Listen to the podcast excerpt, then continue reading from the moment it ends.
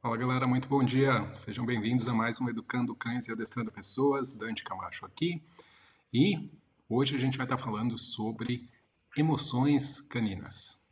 É, como é que a gente faz para conseguir entender as emoções dos cães? Na verdade, eu acho que a primeira coisa que a gente tem que falar é sobre a ideia realmente de emoções. Né? Porque até bem pouco atrás, ah, pelo menos bem pouco tempo atrás, a gente tinha uma crença, né, uma grande parte da população ou da, da do meio científico até, né, que cães não tinham emoções, ou pelo menos não tinham emoções ah, parecidas com as nossas, ou as emoções seriam mais simples e, e mais básicas isso, até certo ponto, é bastante conveniente, né? especialmente a gente é, considerar que emoções mais complexas sejam algo exclusivo humano, porque isso ajuda a justificar coisas que você possa fazer com os animais, né? com esses outros indivíduos, uh, alegando que eles não vão estar sentindo né, as emoções negativas, talvez, que a gente sente, né? Então, ah, não tem problema fazer isso, porque ele não sente da mesma forma e tal. Ah, então, até por questões ah, religiosas também, isso né, foi propagado por muito tempo, se a gente for pensar dentro da história humana e da relação dos seres humanos, nós com os outros animais. Né? Essa ideia de que o animal ele é uma besta que não tem emoções, né? ou se tivessem emoções muito básicas, muito rústicas e que, portanto, ele não sofreria da mesma forma que nós sofremos. O que, se você convive com qualquer animal, especialmente mamíferos, uh, não importa se você for uma criança, se você for um adulto, você provavelmente reconhece que isso não é verdade. Mas a questão é que por muito tempo foi assim que se acreditou e demorou, né? Porque como é uma coisa meio que de, experiência própria, individual de cada um, ah, não, meu cachorro sente emoções, ele tem emoções, mas né, você sabe, você percebe isso, mas não era provado, né? Não era algo que a ciência pudesse falar, olha, a gente comprovou de um jeito ou de outro, a gente conseguiu identificar que sim, esses animais sentem as emoções que a gente acredita que eles sentem, o que a gente sabe no nosso íntimo que eles sentem. Mas, né, eventualmente, teve que ser provado algo que todo mundo já sabia, mas que não tinha né, uma comprovação muito clara. Isso só foi possível depois que a gente conseguiu fazer né, é, estudos e, e, e, testes onde conseguia-se uh, identificar a atividade neural, ou seja, a atividade cerebral, em determinadas partes do cérebro e fazer comparações com essas mesmas atividades no nosso cérebro. Então você pega dois cérebros de uh, mamíferos, né? Então nós e os cães e compara. Olha, quando isso acontece, essa parte do cérebro é ativada. Nossa, é similar ao que acontece conosco. O que, que a gente está sentindo? Ah, a gente está sentindo saudade, sei lá um, uma emoção aí uh, qualquer. A gente está com raiva. Ah, beleza, ó, é, é, muito parecido, é no mesmo, uh, na mesma área que é ativada. Ou a gente está muito triste. Ah, beleza, olha só, também é similar. E daí, através dessas comparações, você consegue né, supor aí que, bom, beleza, devem ser emoções similares, né? O que esses dois indivíduos aí estão sentindo. Então, uh, eventualmente, né, chegou-se a essa conclusão de que sim, né, os cães eles sentem emoções e muitas muito similares às nossas. Tem uma pessoa que inclusive eu já fiz um vídeo uh, falando sobre isso há bastante tempo atrás aqui no meu canal do YouTube, onde eu falo um pouco sobre a questão de emoções. Hoje a gente vai falar um pouquinho mais sobre a questão de identificar essas emoções. Não é nem tanto em relação ao fato delas existirem ou não, comprovar ou não. A gente vai falar um pouquinho mais sobre quais emoções, né? Mas, uh, mais tem mais a ver com a questão da gente conseguir identificar. né? Que emoção realmente que o cão está passando? O que está realmente acontecendo? Né? Mas vamos antes disso né, dar uma passadinha rápida sobre uh, essas questões de, das emoções. Quais seriam essas emoções? Se as emoções são todas iguais, né? Uh, como eu falei, tem uma pessoa na, na, na, internet, você vai achar no YouTube, se você fizer um Google aí, uh, que se chama Pansep, é o sobrenome dele. Se você procurar por esse nome, você já vai encontrar uh, com, facil, com facilidade, que é P-A-N-K-S-E-P-P. Tá? Então, esse cara é um estudioso, infelizmente faleceu recentemente, não faz muito tempo que ele faleceu, que foi uma das pessoas assim que mais divulgou, né, que mais fez com que essa noção das emoções dos animais uh, ficasse mais popular, né? Muito recentemente ele tem um TED Talk que é muito legal. Ele fazia muitos experimentos com ratos, os ratinhos, né? Ele uh, mostrando né, a, questão dos ratos sentirem prazer, né, quando ele fazia cócegas nos ratinhos, né? Então tinha uh, tem uns vídeos assim, é bem bonitinho, é bem legal. Bom, de qualquer forma, esse cara eu vou usar a, as explicações dele, né, como uma base. Óbvio, existem opiniões diferentes, existem outros estudiosos que pensam de forma um pouco diferente, mas eu tendo a, a gostar do, do, que eu da percepção dele e acreditar né, no que ele está uh, falando. Então vamos simplesmente tentar entender e dividir essa questão das emoções antes da gente pensar em identificá-las. Primeiro, uh, Panksepp dividia as emoções entre emoções e motivações mais básicas, né? Uh, e dentro dessas emoções e motivações mais básicas se encontravam uh, as emoções que a gente chama de primeiro, né? Eu vou dar os, os nomes aqui. Em inglês se chama seeking, né? Inclusive tem um sistema, né, que se chama sistema de seeking ou sistema emocional seeking, que é uh, o sistema de busca. Tá? Então, o que, que significa isso? É uma emoção, né, um sistema emocional que é ativado quando exatamente o animal ele está nesse processo de tentar encontrar, de buscar, de ir atrás de alguma coisa. Pode ser, por exemplo, quando o cachorro está buscando alimento, né? É, na maioria das vezes é isso que a gente é a isso que a gente vai uh, relacionar. Então, uh, ou quando um, um, animal, por exemplo, se está brincando, né, e vamos supor que ele está buscando uma bolinha, né, ele está ali naquela farejando, tentando achar onde é que está, se está escondido, se está no meio da grama. Né?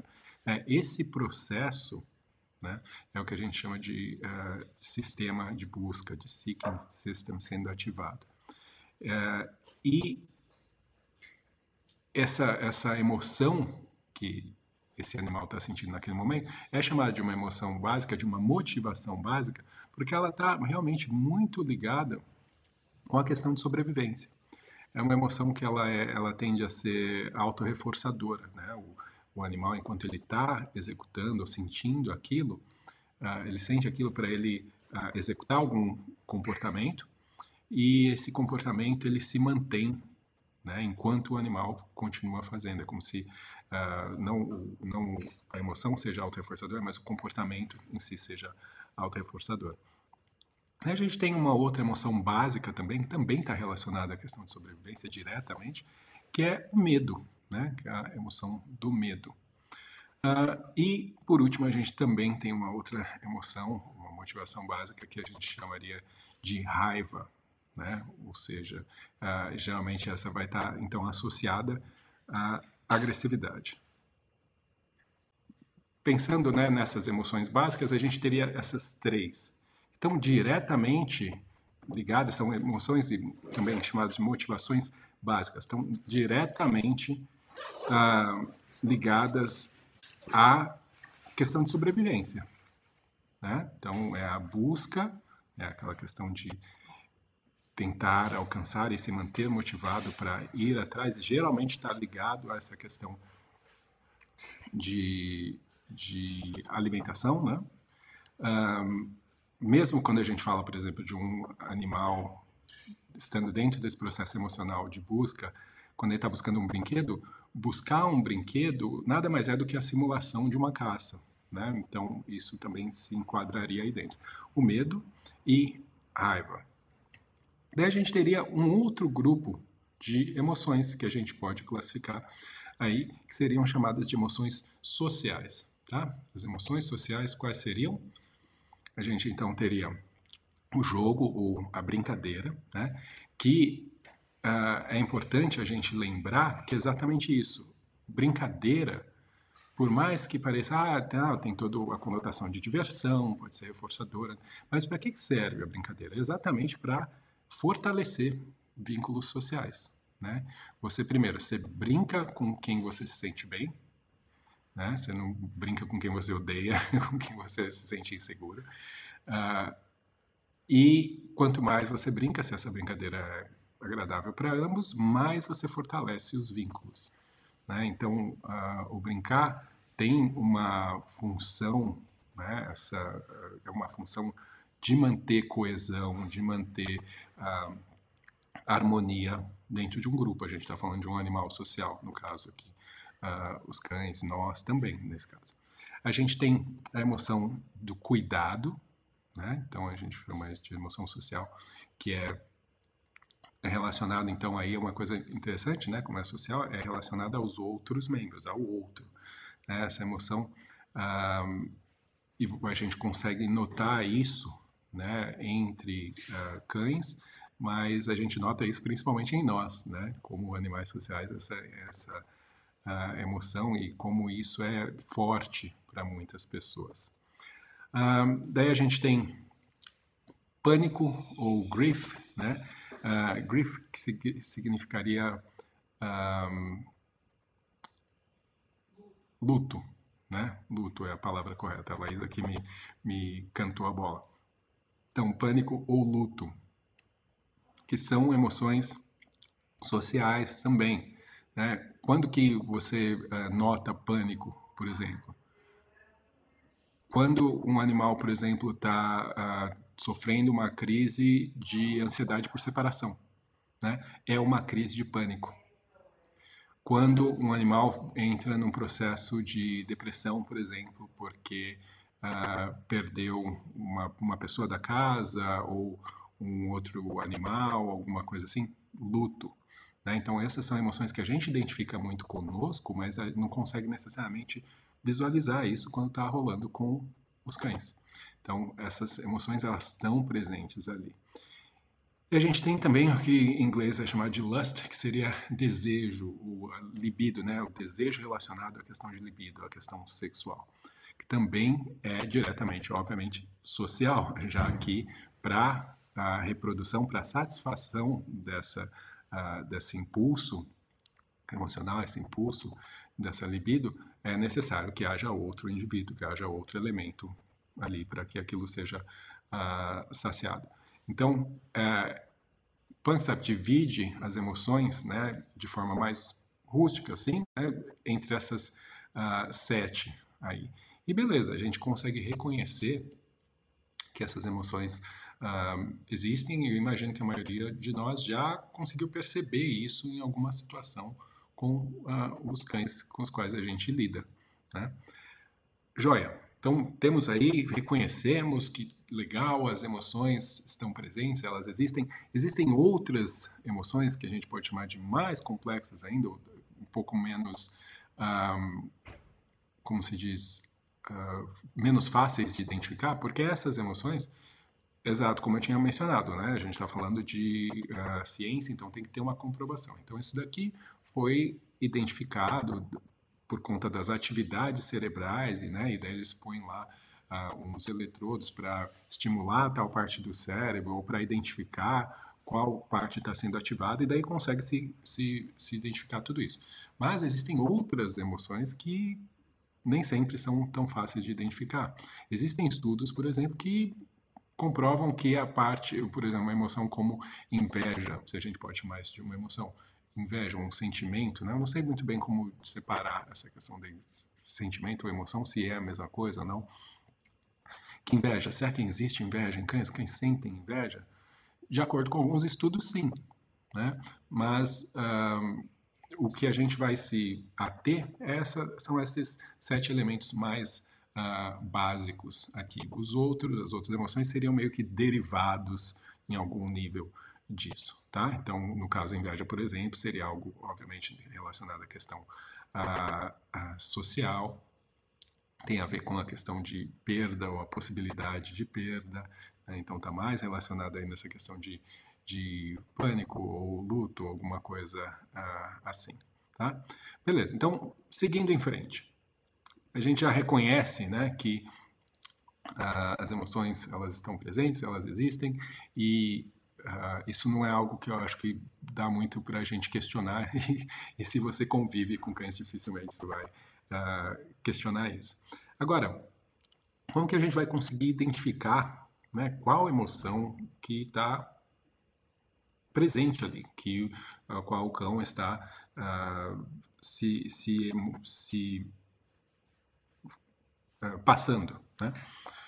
Inclusive, alguém colocou nos comentários aqui né, o nome do uh, estudioso, obrigado Aldo, uh, Jaak Pansep. Então, está escrito na tela, tem o primeiro nome que é Jaak, né? uh, J-A-A-K. Tá? Uh, Para a gente conseguir identificar a questão de emoções, a gente não consegue ter esse acesso imediato a imagens cerebrais do animal. Então, basicamente, o que a gente tem que fazer é seguir o que a gente consegue identificar através da comunicação desses animais, né? através da comunicação uh, dos cães. E como que os cães se comunicam? Quais são as formas de comunicação dos cães? Existem três formas principais né?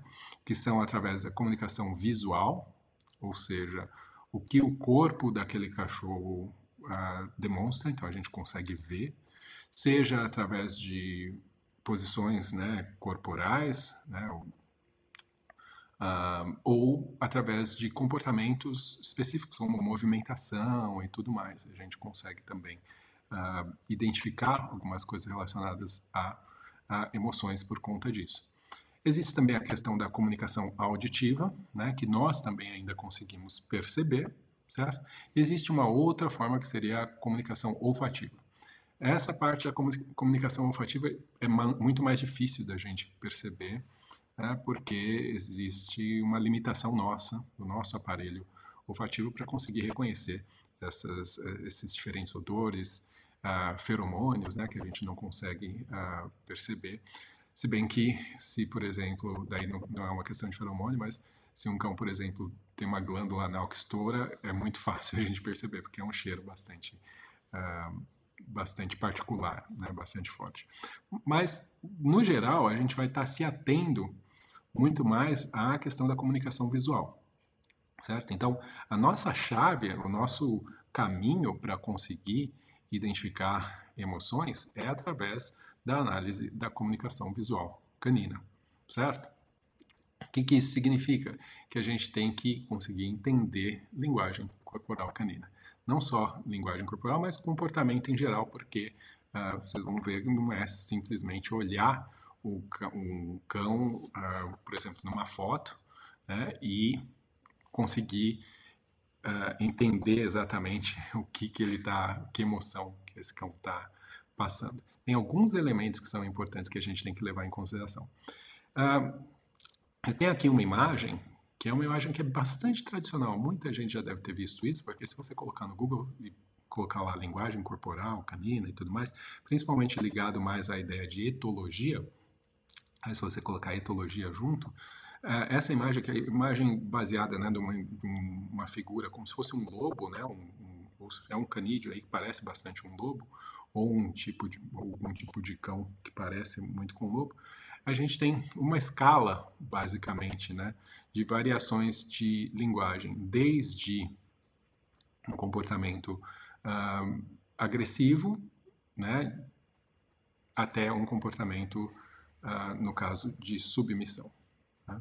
Então, Quando a gente observa essa escala, a gente pode começar a pensar, bom, beleza, eu posso enquadrar que tipo de emoção é mais provável que esteja, né, esse animal esteja passando nessa uh, situação.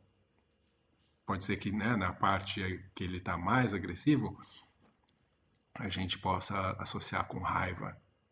Sim, pode ser. Mas o cão, ele age de forma agressiva só quando ele está com raiva? Ou ele também pode agir de forma agressiva quando ele está com medo? Né? Mas e aí? Mas os, ambos não são comportamentos agressivos? O que pode me dizer que é uma emoção ou outra? Né? É um conhecimento mais profundo em relação à linguagem corporal. Como esse cão agride, é importante para me dizer né, que tipo de emoção está por trás daquele comportamento.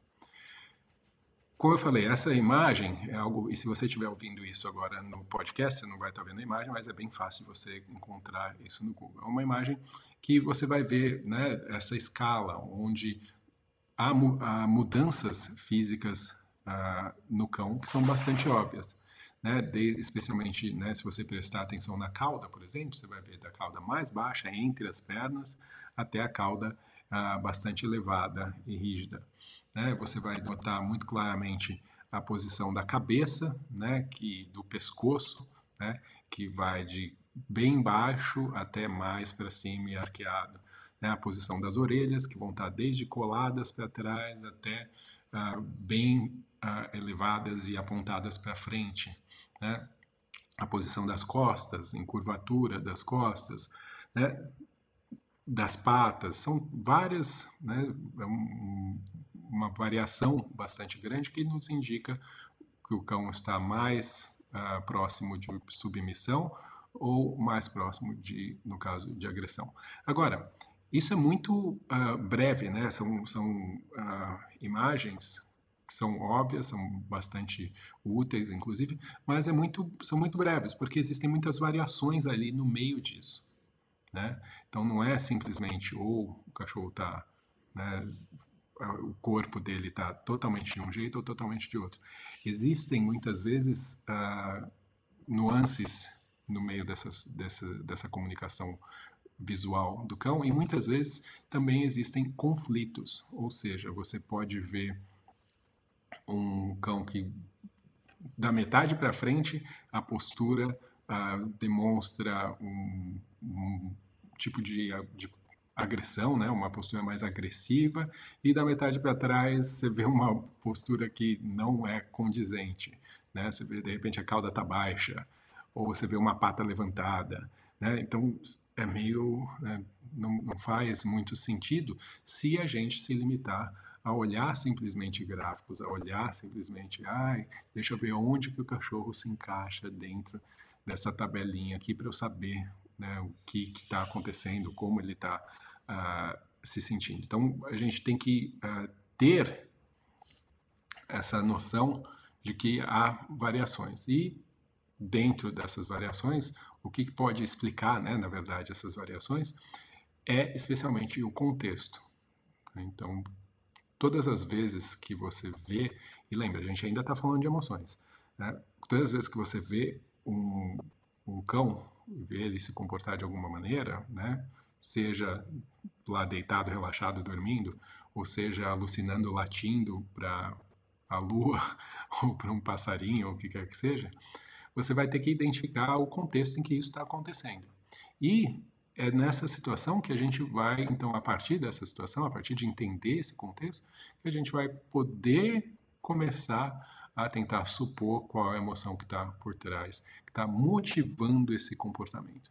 E no fim das contas é isso. Tudo o que a gente consegue uh, fazer é observar o comportamento e tentar supor qual a emoção que está uh, ah, por trás. Tá? O comportamento não é a emoção, ele é a consequência dessa emoção. Assim como nós, os cães também podem se sentir uh, incertos ou inseguros em alguma situação, ou parcialmente confiantes, não totalmente confiantes, né? É, não, não é sempre tão claro, né? uh, o 880, ou você está confiante ou você está totalmente inseguro. Não, muitas vezes você né, pode estar tá ali no meio. E isso vai refletir, então, na linguagem corporal. E a gente, óbvio, vai estudar, vai observar o contexto em que isso está acontecendo.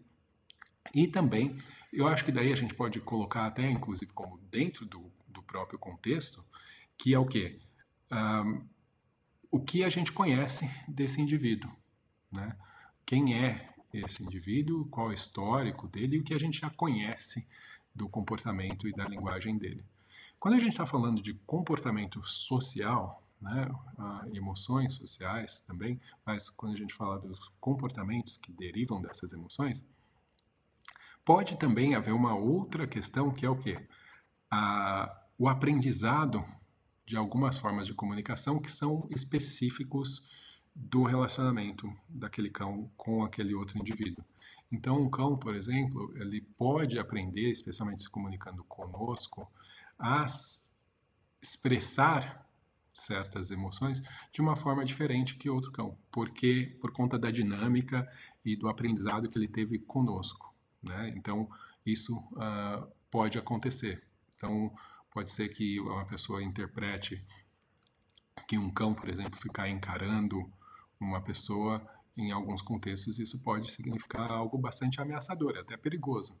Mas o cão pode também fazer isso e tem, um, tem uma conotação bastante diferente, né? De, não de desafio, mas simplesmente, por exemplo, estar tá tentando chamar a atenção ou de busca de, de orientação ou de segurança né, dentro, de algum, dentro de alguma situação.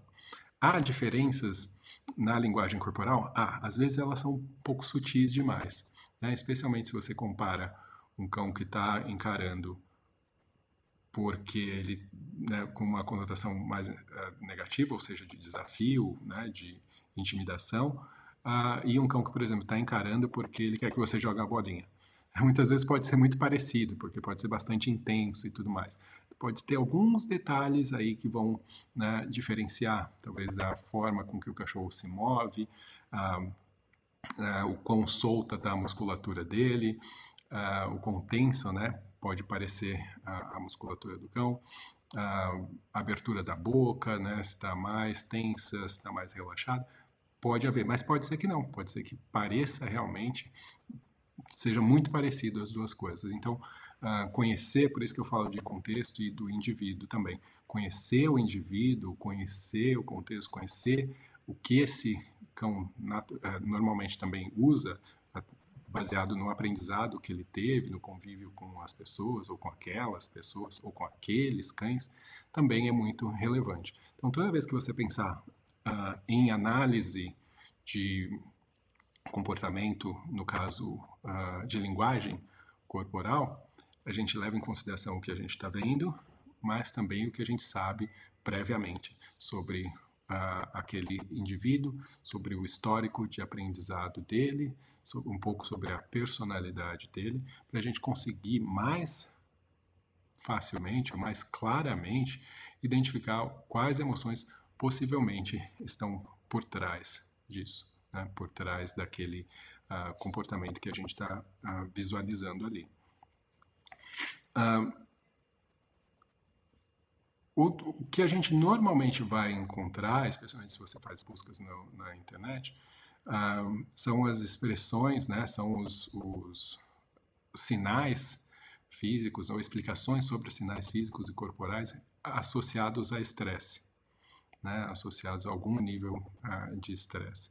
E eu vejo que uh, isso até certo ponto tomou proporções que podem inclusive ser um pouco negativas, porque um, se eu falo para uma pessoa, ah, o cachorro lambeu o, o focinho, né? Isso é um sinal de apaziguamento, pode mostrar algum desconforto numa situação. O natural é que a maioria das pessoas vai agora ver o cachorro lamber o focinho e já fala, nossa, esse cachorro está estressado, nossa, isso daqui é um problema, né?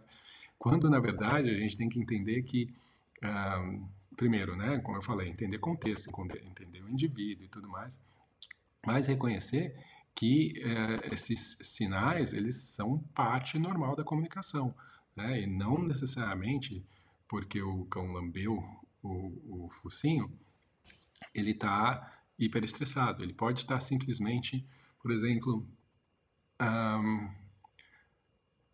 um pouco incerto ou um pouco uh, ansioso, uh, no, ansioso no sentido do nosso português, né? Tipo, numa expectativa muito grande para algo que vai acontecer. Então, lamber o lábio, uh, bocejar, né? São coisas que podem acontecer quando existe uma expectativa muito grande de algo que o cachorro quer, inclusive. Né? Nem sempre algo negativo. Então, para eu entender qual a emoção que está por trás, eu tenho que olhar além do que simplesmente né, aquela, como eu falei, a tabelinha de, de uh, comportamentos caninos diz. Né? Não dá para a gente associar e, e levar sempre exatamente ao pé da letra tudo, porque, como eu falei, há individualidades contextuais, há individualidades de aprendizado e de personalidade de, de cada cão. Então, a gente ir do relacionamento né, que ele tem com uh, as pessoas. Pode ser uh, que haja, por exemplo, ah, um, um conflito, né, que, que esse conflito emocional que pode acontecer. Vamos supor, olha, eu, eu quero sair para passear. Né? O cachorro adora sair para passear. Ao mesmo tempo, o equipamento que é usado para ele passear é um equipamento que ele não gosta, que é desconfortável. Sei lá, aperta ele, incomoda ah, quando vai ver que é uma peitoral, ou é uma coleira, ou um enfocador, alguma coisa que né, para ele não é legal. Então existe ali um conflito, né, possivelmente. Uh, dependendo da força de cada uma dessas motivações, né, dependendo se é a emoção de. Uh, de medo, talvez, ou de desconforto, né? daí é uma, mais uma sensação, e a excitação né, de poder sair né, e, e, a atividade né, de talvez mais associada com a, a emoção de brincar ou de, de busca mesmo, uh, dependendo da força de cada uma dessas, o cachorro ele pode né, demonstrar linguagem, pode demonstrar sinais conflitantes, onde ele pode se mostrar bastante receptivo e ao mesmo tempo mostrar sinais de estresse ou de um pouco de ansiedade, de incerteza em relação ao que vai acontecer. Né? Então, da mesma forma, né, o cachorro ele pode chegar em você, nossa, oi, que legal, tô aqui e tal, te cumprimentar, e na hora que você se encurva, ele mostra uma linguagem uh, de mais de submissão, né? Então, essas coisas, elas podem acontecer muito próximas ou conjuntamente. Então, uh, por isso que é tão importante você estar tá sempre avaliando o contexto, o que está acontecendo, especialmente mudanças no contexto. Então, o que, que aconteceu, o que estava acontecendo quando você notou aquela linguagem, aquela, aquele sinal da linguagem do cão. É, isso uh, também é bastante relevante, a gente uh, conseguir identificar quando que as coisas mudam no meio, e na maioria das vezes é quando nós mudamos, né? quando a gente faz algo diferente, quando a gente olha de um jeito diferente, quando a gente mexe em alguma coisa, quando a gente se movimenta de outro jeito, uh, quando a gente fala alguma coisa, e perceber o quanto isso pode estar ligado à linguagem, à mudança da linguagem uh, que o animal uh, apresenta. Né? Basicamente, né, o que a gente tem que fazer para conseguir identificar de uma melhor forma essa questão emocional é parar e observar com calma uh, e tentar usar todos os nossos artifícios e os nossos conhecimentos relacionados à identificação de linguagem corporal, mas também uh, como toda essa linguagem está conectada e associada com o meio e incluindo nós dentro desse meio. Uh, quando a gente pensa em uh, linguagem, né, a gente também fala né, de comportamento, um, vamos colocar assim como comportamento móvel, vamos usar esse termo. Que o que, que eu quero dizer com isso? é a movimentação realmente do cão. Né? Não é só a linguagem uh, corporal no sentido de você, uh, aquilo que você pode identificar como uma foto. Né? Ah, o cachorro ele tá, o rabo tá assim, a pata tá assim, o olho tá assim, a pupila tá dilatada, o lábio tá repuxado, né? aquela coisa. Não. Uh, o que, que a gente consegue observar na movimentação do cão? Né? Então, isso também tem, tem uma relevância bastante grande. Né? Como que esse cão se movimenta com relação a mim? Né? Ele ele está uh, parado na minha frente, ele anda em círculos constantemente ao meu redor, né?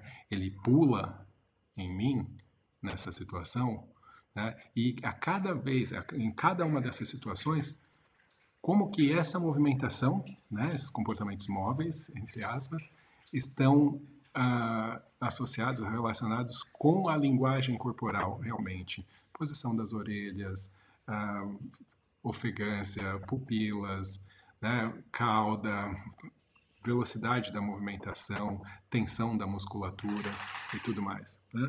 Um exemplo, né, como eu mencionei, a gente tem, vamos supor, um cão está andando, girando ao seu redor. Uh, esse cachorro pode estar fazendo isso com o rabo médio ou baixo, uh, de uma forma meio frenética, com a cabeça baixa, uh, com o lábio repuxado e bastante ofegante enquanto faz isso. Né? Ou esse cachorro pode estar fazendo essa mesma movimentação, mas de uma, com a musculatura tensa, o rabo mais elevado, cabeça em altura média uh, e boca fechada. São duas situações que uma pessoa leiga, uma pessoa mais desavisada, ou às vezes você está conversando com o dono do cachorro enquanto isso tudo está acontecendo, e você uh, pode estar tá, né, numa situação onde você está prestes a tomar uma mordida, ou uma situação onde uh, você, o cachorro precisa de mais tempo para uh, você conseguir se aproximar, né, ou ele conseguir se aproximar de você né, que existe uma intenção uh, de aproximação, de, de, contato social, mas que uh, ainda requer mais tempo porque o cão está um pouco inseguro. Né? Então, são duas, duas, duas situações onde as duas o cachorro está andando ao redor de você, mas uma pode ser potencialmente arriscada no sentido de você ser agredido por aquele indivíduo, por aquele cão, e a outra pode ser simplesmente uma questão de tempo. Né? O cachorro que está andando de uma forma mais frenética ao redor pode estar tá simplesmente tendo dificuldade de aproximação por não te conhecer tal, uh, e, e tentando lidar com a situação, às vezes gradativamente se aproximando para demonstrar uma postura uh, eventualmente mais submissa, mas o jeito que ele está andando, né, a velocidade, especialmente a, altura da cabeça e a movimentação da cauda já vão uh, indicar isso bastante. Pode ser um cão que está em conflito, porque ele quer muito se aproximar, porque ele percebe que é através de você que ele vai passear, mas aí entra aquela questão do equipamento, que talvez ele tenha uma relação uh, não muito positiva. Enquanto o cão que está te circundando de uma forma mais lenta ou cadenciada, mas com uma postura mais rígida, algo mais elevado, médio para alto, o corpo mais rígido, a cabeça média, e óbvio, né, tem um conjunto, tem o jeito que o cachorro te olha e tudo mais, uh, pode ser uma coisa muito mais uh, arriscada e perigosa, né, que daí está muito mais relacionado esse andar, esse caminhar, com a questão de controle do espaço físico, né, como se estivesse te controlando, te pastoreando, entre aspas, ali. Mas isso, pastoreando talvez não seja a palavra, porque senão vocês podem associar com a ideia de cão pastor. Né? Mas qualquer cachorro pode uh, fazer isso. Né? Então, uh, e, óbvio que a gente também leva em consideração algumas características específicas que vão além da personalidade, que tem a ver com a questão genética. Então, por exemplo, cachorros que latem, né? Então você vai ter latidos e latidos. Um, e, mas tem cães que latem muito mais facilmente, com uma frequência muito maior. Né? E por mo motivos muito menos relevantes do que outros. Então, tem cães que basicamente vocalizam muito mais. Então, eu tenho um, um cão que, por exemplo, boceja muito facilmente, ele boceja e meio que fala enquanto boceja, né? vocaliza também. E para qualquer situação, ou para muitas situações. Né? Vamos treinar? Pega, estou pegando o petisco. Vamos, ah, sei lá, em várias situações, ah, o mesmo, o, o mesmo comportamento ocorre ou parecido, mas existe uma. Você ouve sons, você ouve vocalização. Tem cães que vão latir quando estão alegres, latir quando estão ah, chateados, latir quando estão com raiva, né? Várias emoções vão trazer latidos. E daí a gente, novamente, eu observo o contexto, tento identificar detalhes na linguagem corporal que, junto com o latido, vão me ajudar a entender que emoção pode estar por trás ali. Mas o que eu quero dizer é que há indivíduos que, por exemplo, que vão latir muito mais e que o latido de um uh, pode estar demonstrando uma emoção muito similar de outro que está em silêncio. Né? Não é todo cachorro porque está latindo que está uh, superestado. Tem outros que vão estar tá superestados e que não vão estar tá latindo. Então depende uh, uh, de cada indivíduo também. Isso vai acontecer a mesma coisa com pular, né, outros comportamentos aí mais um, óbvios também. Tem cachorro que vai estar tá hiper excitado ou talvez inseguro numa situação e vai pular. E tem outros que nesse mesmo com mesma intensidade emocional não vão tá, não vão fazer isso, né? Alguns têm uma tendência natural a fazer isso. E também tem o outro aspecto que pode estar relacionado ao aprendizado, né? Mas uh, aí é, um, é uma, uma outra uh, questão. A gente pensando em comportamentos naturalmente apresentados. Né? Uh, inclusive essa questão de pular e de insegurança é algo que também é muito comum e que muitas vezes as pessoas têm dificuldade de reconhecer. Né? De o cachorro pular ou tentar subir na pessoa numa situação de insegurança. Muitos cães eles vão buscar referência humana, eles vão buscar ajuda das pessoas ah, quando eles se sentem inseguros. E muita gente confunde, né? E vê, eu estou aqui parado na rua e meu cachorro de repente vira para mim e sobe, coloca as patas em mim e tal. Muita gente, porque a gente acaba aprendendo, né, que ah, cachorro não pode pular, ele está desrespeitando, ou pior, né, ele está tentando dominar tal. Uh, a gente tem que entender o contexto para saber se realmente esse cachorro pode estar tá tentando, ele pode estar tá hiper estimulado, né, e não saber o que fazer, e está excitado, e de repente ele está montando em você. Pode ser um cachorro que está assim tentando te controlar e dominar e, te, e montar também, já aconteceu uh, comigo isso. E pode ser simplesmente um cachorro que está te pedindo ajuda porque ele está né, com receio, com medo da situação. Como que você vai saber isso? Óbvio, novamente, é entendendo o contexto, né, onde que isso está acontecendo, que situação que é essa, que relação que você tem com esse, com esse cão, uh, e os detalhes, as nuances da comunicação física deles, porque pular, por pular, como eu falei, pode ter, pode ter variações dentro desse mesmo tema, né, onde estão as orelhas, né, como como que esse cachorro está te olhando, né, com que intensidade, para onde ele está olhando e tudo mais.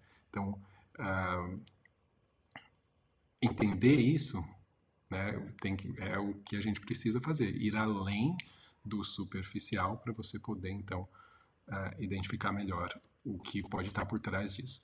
Imaginem o como pode ser prejudicial para um cão, para o bem-estar emocional dele, se ele está apresentando um comportamento que é por exemplo, a consequência de uma emoção de medo e você trata isso como um comportamento que é a consequência de uma emoção de raiva. Né? Então, o quão confuso e o quanto isso pode deixar o cachorro mais inseguro, com mais medo né, naquela situação. Então, é muito importante se você lida com cães conseguir ter esse essa percepção, ter esse olhar mais amplo para você poder fazer as interpretações mais acertadas possível e então a partir daí né, reagir de forma apropriada. Para a gente finalizar aqui, eu queria deixar claro que, obviamente, um, se eu estou tentando né, identificar a linguagem de um cão e tudo mais, eu tenho que me certificar de que eu não, não é 100%, eu não tenho nunca 100% de certeza com relação a o que está acontecendo dentro do cão. Tudo que a gente faz são suposições. Como eu falei, a não ser que você tenha os eletrodos ligados ao cérebro do cachorro, você não vai realmente saber, né? Ah, o que a gente faz são ah, o que eles usam em inglês o termo educated guesses, né? São suposições educadas, ou seja, a gente se educa, a gente aprende para poder supor da melhor forma possível. É, porque uh, esses eventos que acontecem dentro do cão, né, que a gente chama de eventos privados, as emoções, elas são realmente né, inacessíveis para nós diretamente. O que a gente faz é, através dessas estratégias de identificação de linguagem, uh, tentar se aproximar o máximo possível de uma uh, interpretação correta da emoção que os cães estão passando. A vantagem é que os cães não fingem, né? Então, diferente dos seres humanos que podem né, uh, não estar tá gostando de uma situação, mesmo assim sorrir né, e, tal, e fingir que está tudo bem, uh, os cães eles não fingem. Né? Você, o que ele está mostrando ali é o que está realmente acontecendo. Ainda assim, muitas vezes, por uh, falta dessa educação sobre a linguagem, a gente acaba interpretando de forma errada. Às vezes, né? Vamos supor, um cachorro está mostrando um nervosismo, uma apreensão numa situação, agindo de forma mais frenética, como eu mencionei no, na outra situação, né? Ah, e a pessoa vê esse frenesi, esse frenesi como algo positivo, né? Como, ah, ele está feliz, né? e não reconhecer as nuances que mostram e o contexto e tudo mais que mostram que na verdade existe uma chance muito grande desse cão uh, na verdade, não está né, tão feliz assim. Um, fechando, a gente não, não tem né, 100% de acesso ao que está acontecendo lá dentro, a gente está sempre né, supondo da melhor forma possível. E outra coisa é que a gente vai conseguir ter uma melhor avaliação né, em relação ao que está acontecendo, que, quais são essas emoções, como elas estão influenciando uh, o comportamento do cão, se a gente souber o que são comportamentos normais, como é o comportamento normal de um cachorro. Né? Então, às vezes, a gente vive em, em, mundos tão limitados em relação ao que a gente tem acesso, que a gente vê cães se comportando de forma inadequada, não inadequada no sentido o que é adequado para o que a gente quer, estou falando em relação ao comportamento canino. A gente vê os cães se comportando, se comportando de forma inadequada ou uh, mal adaptada, ou seja, que não é o normal, que não seria o mais faria sentido né, para o convívio uh, e para o bem-estar do próprio animal, e a gente está tão acostumado com isso que a gente acha que isso é o normal. Né? E não, isso pode ser comum, mas não necessariamente normal. Especialmente se você, por exemplo, convive uh, muito em creches, por exemplo, creches de cães. Às vezes a pessoa ela vê uma creche, vê o comportamento de cães numa creche e ela acha que aquilo é o normal, né? Não, aquilo é o normal dentro daquele contexto, que é um contexto anormal, né? Que é um contexto uh, artificial. Eu sempre costumo dizer, né, que creches são como Big Brothers. Né? Você pega um bando de gente, coloca junto, eles não podem sair dali se eles quiserem, se eles quiserem, né? E, e simplesmente deixa eles se virarem. Né? A gente não questiona o fato de no Big Brother as pessoas não se darem bem, um discutir com o outro, brigar, não sei o que, ter problemas. Né? Mas se isso acontece numa creche, ah, esse cachorro tem um problema. Esse cachorro tem um problema de comportamento, é muito comum. Né? Então, uh, entender o que seria um comportamento normal vai te ajudar a, a explicar né, e a entender melhor. Não que você né, precise um, deixar que as coisas simplesmente aconteçam, mas entender o porquê que elas estão acontecendo e reconhecer o que seria um comportamento normal, vai poder te ajudar a falar, bom, beleza, então vamos entender o que, que é o comportamento normal, o que, que esse cachorro está apresentando, qual a emoção que pode estar por trás e o que, que esse contexto, como que esse contexto influencia ou pode estar influenciando esse comportamento.